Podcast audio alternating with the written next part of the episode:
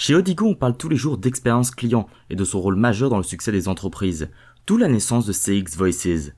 À travers ce podcast, Odigo donne un autre regard sur l'expérience client. Comment? En proposant dans chaque épisode non pas un seul point de vue, mais bien plusieurs voix provenant du terrain, du management stratégique et opérationnel, mais aussi d'experts. CX Voices by Odigo. Le podcast qui vous offre un autre regard sur l'expérience client.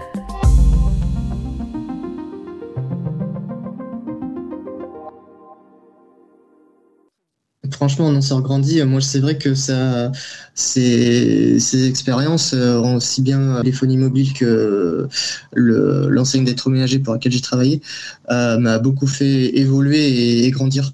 Et après, on apprend énormément sur soi. Après, évidemment, tout dépend du, caractère, mais, euh, mais c'est vrai qu'on si, si, entre guillemets ça match, on peut en sortir que, que grandi de, de ces expériences et en découvrir sur soi. Bonjour et bienvenue sur CX Voices, le podcast d'Odigo qui vous offre un autre regard sur l'expérience client. Je suis Claire Morel et pour cette deuxième saison, je vous propose de parler du métier de conseiller client. CRM, solution de téléphonie, outils de gestion des interactions multicanales, base de connaissances, ERP, nombreux sont les outils qui comptent la console du conseiller client.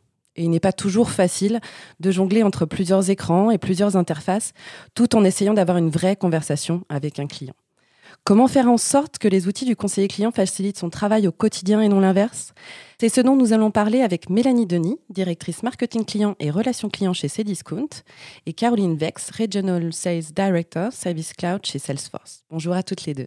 Bonjour. Bonjour. Alors Mélanie Denis, avant d'entrer dans le vif du sujet, pouvez-vous nous décrire l'organisation du service client chez Cdiscount? Oui, bien sûr. Euh, notre rôle euh, en tant que service client, c'est d'aider et d'accompagner les clients à la fois pendant l'achat euh, et après l'achat pour toutes les questions qu'ils pourraient se poser et donc de garantir quelque part la bonne expérience du client sur, notre site. Pour ça, on a trois types de flux qui, permettent aux clients de, de se manifester. On a d'abord tout ce qui est self-care, où le client peut, depuis son espace client, en toute autonomie, effectuer ses demandes et obtenir une réponse immédiate. Ensuite, on a tous les flux, ce qu'on appelle les flux chauds, les flux entrants. Donc, euh, le client qui s'adresse à nous, et pour cela, on lui propose plusieurs canaux.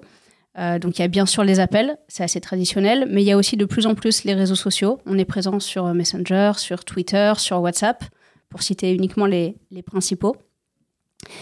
Euh, et ensuite, on a tous les flux asynchrones qui sont plutôt des flux froids où on n'a pas le client directement en ligne, euh, mais donc, du coup, on a, tout de même un traitement à effectuer euh, pour, euh, pour l'accompagner. Par exemple, quand il, nous a donné un document ou un justificatif et qu'il faut le, contrôler, ou encore quand on, effectue des actions de manière proactive, par exemple, quand on peut identifier qu'il y a eu un souci sur une commande et qu'on agit avant que le client ne s'en rende compte quelque part. Voilà, donc voilà comment on est euh, organisé dans les grandes lignes. Et alors le service client de Cdiscount, c'est combien de personnes exactement dans combien de centres? Alors aujourd'hui, on, travaille avec quatre partenaires, euh, du coup sur neuf, neuf euh, centres d'appel, neuf sites géographiques. Et du coup, on compte entre 500 et 1000 conseillers. Alors pourquoi une fourchette aussi large? On a une saisonnalité qui est assez importante. et donc du coup, on adapte le nombre de conseillers euh, à l'activité qu'on a sur le site et donc à l'activité qu'on a en termes de contact. Euh, alors en préambule de cet épisode, nous avons entendu Jean, qui a travaillé pour plusieurs marques en tant que conseiller client. Je lui ai demandé quel était l'outil idéal selon lui. Voici sa réponse. Un outil fluide, déjà, euh, qui, qui est intuitif, qui est facile à prendre en main, et euh, sur lequel en fait euh, un, débutant euh, pourrait facilement être être à l'aise sans entre guillemets avoir à, à, stresser parce qu'il va devoir l'utiliser. Parce qu'il y a aussi ça à prendre en compte c'est que quand on est nouveau dans, dans un domaine, surtout dans le domaine de conseil clientèle, déjà on a la, entre guillemets, on a la pression de répondre à la demande de la personne qui est au bout du fil, déjà principalement, et après de deux, euh, le fait de savoir utiliser ou pas l'outil euh, bah, qui, est notre outil principal de, travail et notre quotidien. Donc euh, déjà avoir un outil sur lequel on puisse s'appuyer quotidiennement, qui soit fluide, qui plante pas ou peu, déjà c'est ça serait pas mal. Ça serait pas mal. Alors on pourrait penser, Mélanie Denis, que comme la relation client chez Cdiscount est externalisée, euh, vous n'avez pas ou peu de regard sur les outils euh, des conseillers clients, mais en fait, ce euh, c'est pas du tout le cas. Alors non, effectivement, c'est pas du tout le cas et au contraire, aujourd'hui chez Cdiscount, tout le volet outils est intégralement porté par, par Cdiscount pour plusieurs raisons. déjà pour commencer, les outils sont totalement intégrés à, à, notre, à notre système informatique, ce qui permet par exemple, concrètement, quand un conseiller fait une action sur l'outil, ça a directement des conséquences. Euh, par exemple, s'il rembourse un client, le remboursement est immédiatement effectué. Il euh, n'y a, pas de, a pas de latence, il n'y a pas de délai euh, entre ce que fait le conseiller dans un outil et ce qui se passe réellement pour le client. Ensuite, et du coup, je rebondis sur, sur ce que Jean disait, c'est aussi important, ce qu'on demande aujourd'hui à nos partenaires, c'est de finalement nous, trouver des conseillers qui, euh, ont euh, le bon niveau de qualité, le bon niveau d'écoute, le bon niveau d'empathie avec le client.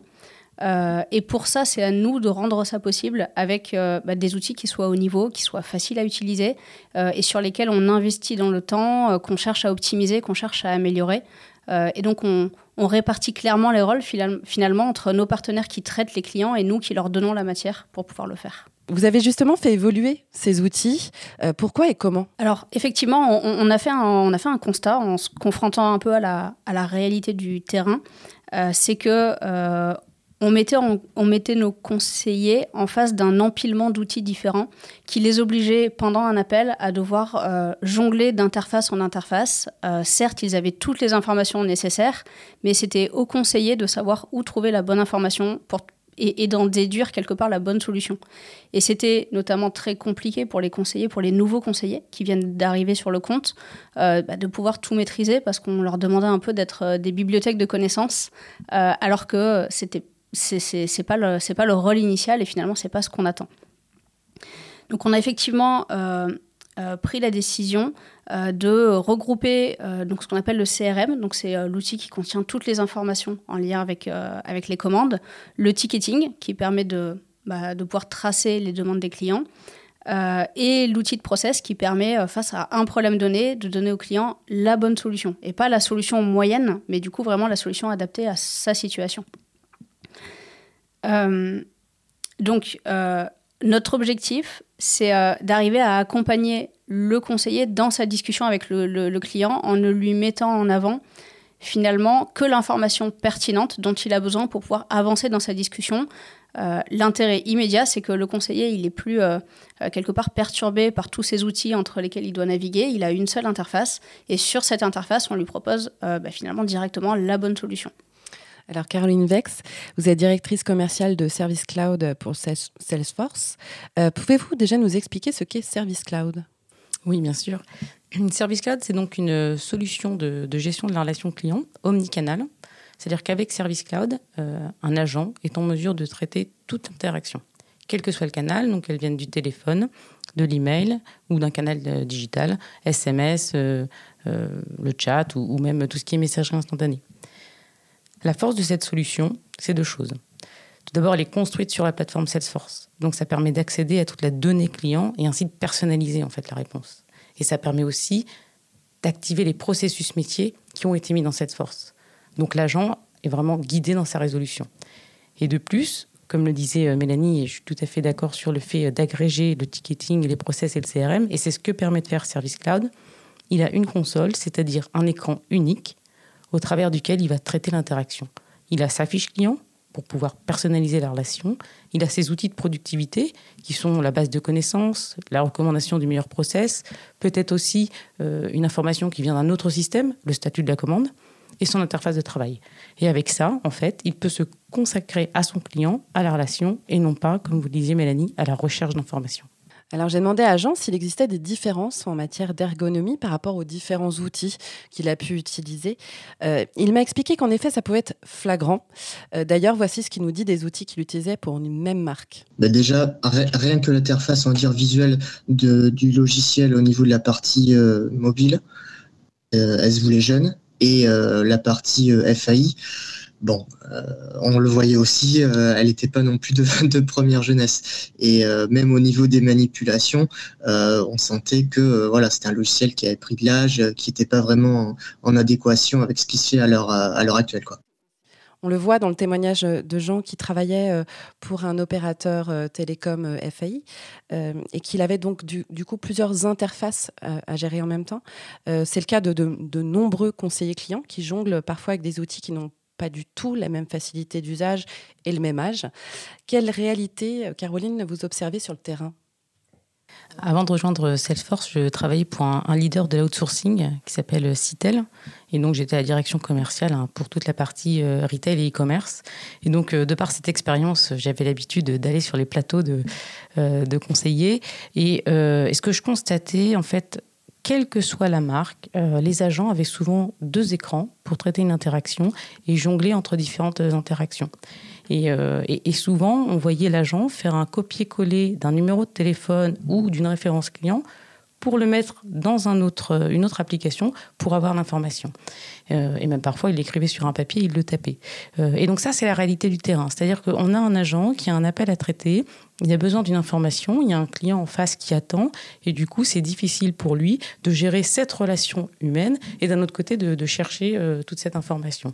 Et donc ça, c'est vraiment ce que je constatais, une multiplication euh, des applications, nécessaire néanmoins pour la résolution, bien sûr, euh, de l'interaction, mais une complexité pour l'agent à jongler entre ces différentes interfaces, en fait, parce que chaque application a son interface. Donc pour un agent aguerri, il a l'habitude il ne fait entre guillemets que perdre du temps et le client attend.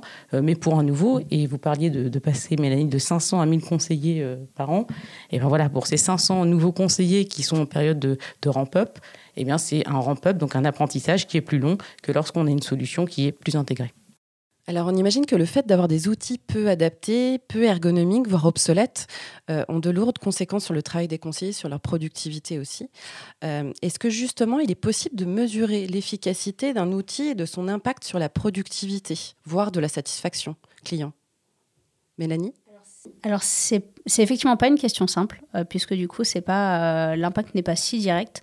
Nous ce qu'on constate c'est que justement là sur une période de transition où on bascule d'un outil à l'autre, comme on fait une bascule qui est progressive, ça nous permet euh, finalement de pouvoir comparer des appels qui sont traités sur euh, un ancien système euh, qui est qui est composé de, plusieurs outils et de plusieurs interfaces en parallèle, et du coup justement sur, sur, sur le nouvel outil.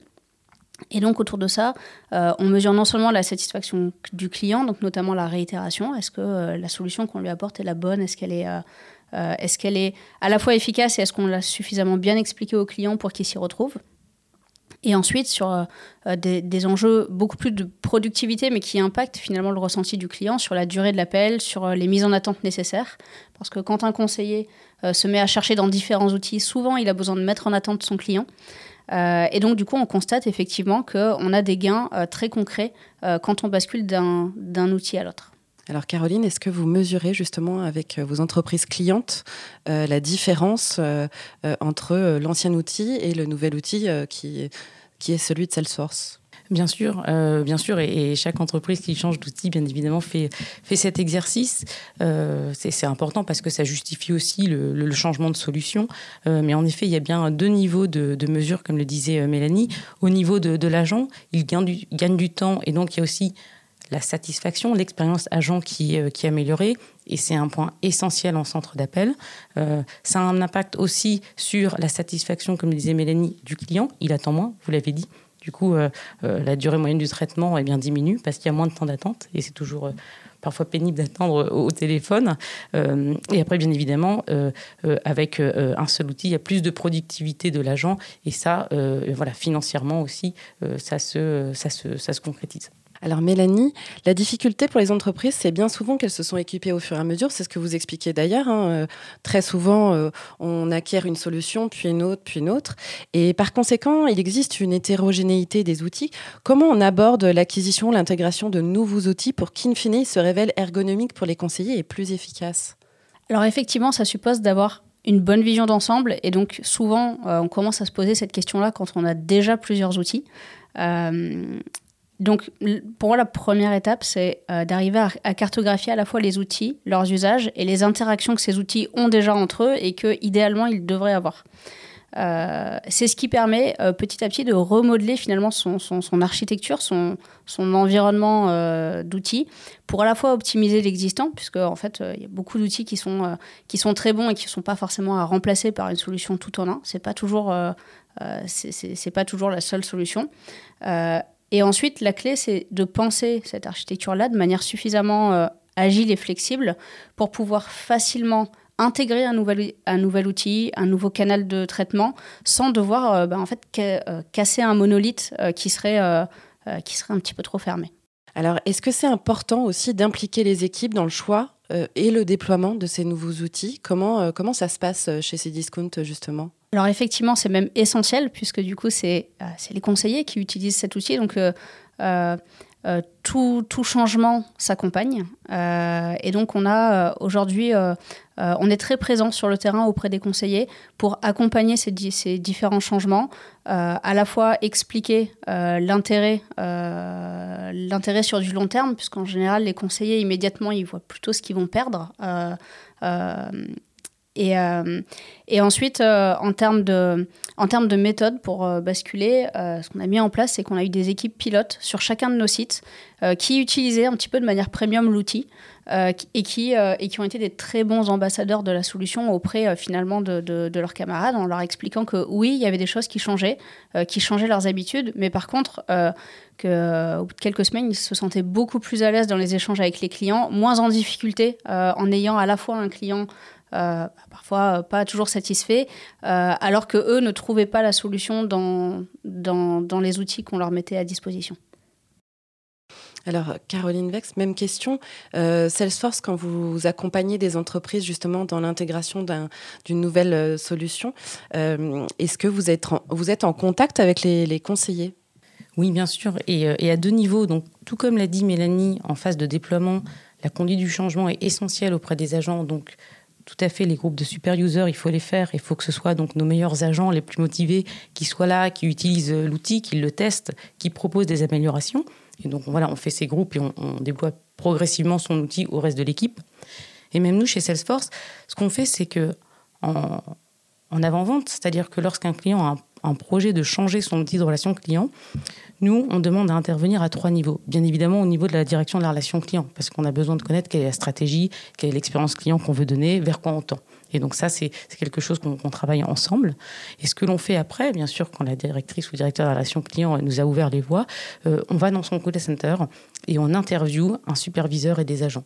Et donc on fait ce qu'on appelle des vies ma vie, c'est-à-dire que les équipes s'installent à côté d'un agent et regardent actuellement comment ils font pour traiter une interaction avec les outils actuels. Et en fait, ça permet de voir ce qui marche très bien, parce qu'il y a des choses qui marchent très bien. Il ne faut pas tout changer. Il y a des choses, en effet, des outils qui n'ont pas besoin d'être modifiés. Et donc, on regarde ce qui marche bien et on regarde les zones d'amélioration. On comprend, en fait, euh, les pains, les difficultés de l'agent pour pouvoir demain euh, lui proposer un outil euh, voilà, où il trouvera des bénéfices. Donc on fait ça à ce premier niveau, donc ce recueil auprès des différents agents est essentiel pour nous.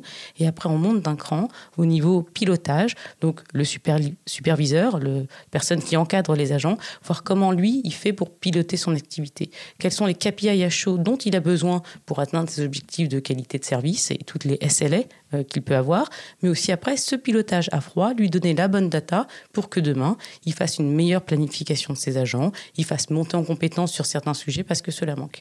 Et donc, on travaille vraiment avec les équipes opérationnelles sur le terrain pour proposer après une solution où ils trouveront euh, tous les bénéfices. Donc, c'est vraiment à deux niveaux. Au niveau de la direction de la relation client, au niveau stratégie, vers où on va, mais aussi au niveau opérationnel parce que c'est bah, essentiel, comment on va le faire et comment on va emmener les équipes. Alors Caroline, quelle serait finalement la console idéale du conseiller client Et est-ce que la croissance du digital va, va aider justement à optimiser cette console?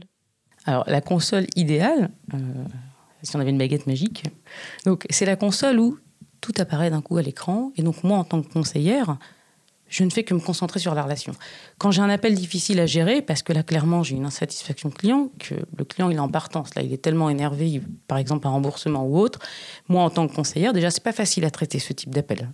humainement, ce n'est pas facile. Et puis moi, mon, objectif, c'est de le garder, ce client, et d'arriver à, le retourner pour qu'il soit satisfait. Et donc là, vous comprenez bien qu'humainement, il y a tout un échange qui est important. C'est pas le moment de le faire attendre, c'est le moment de lui apporter euh, une réponse qui lui convienne, ou au moins qui réponde à sa question. Et donc, on ne peut pas demander toute cette partie à un agent si en même temps, il cherche de l'info. Donc c'est pour ça euh, que je parle de ma baguette magique et c'est pas, enfin ça existe, c'est une baguette magique, mais ça existe. C'est-à-dire sur un seul écran, donner au conseiller toute l'info dont il a besoin pour traiter l'interaction.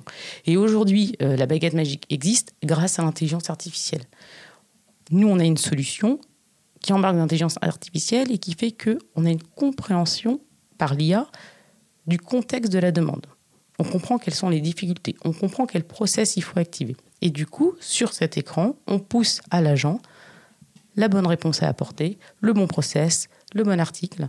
Euh, et l'agent, après, est libre d'accepter cette recommandation ou de la refuser, il n'y a aucune obligation. Mais en tout cas, ça lui permet, lui, de se concentrer sur sa relation et on lui pousse les bonnes informations. Donc il n'est pas en train de chercher, donc il vous a pas mis en attente euh, pour chercher cette information et surtout il est, il est rapide et il se concentre sur euh, comment je fais pour vous garder. Et donc pour moi la console idéale c'est ça, c'est que le conseiller doit se concentrer sur ce qu'on appelle les actes à valeur et c'est ce qui est toute la partie la plus intéressante hein, du travail du conseiller plutôt que les activités répétitives. Donc laissons l'IA pousser les informations et laissons le conseiller prendre juste ce dont il a besoin pour euh, clôturer son interaction et satisfaire son client. Euh, Mélanie, un dernier mot. Euh, quels sont vos projets justement en matière d'outils dans les mois ou années à venir?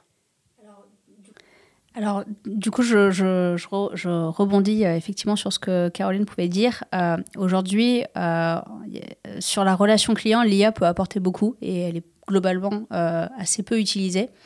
Euh, ce qu'on a commencé à mettre en place chez Cdiscount, c'est après cette bascule d'outils qui permet euh, bah, finalement de pousser la bonne solution au conseiller et de le laisser s'investir dans la relation avec le client.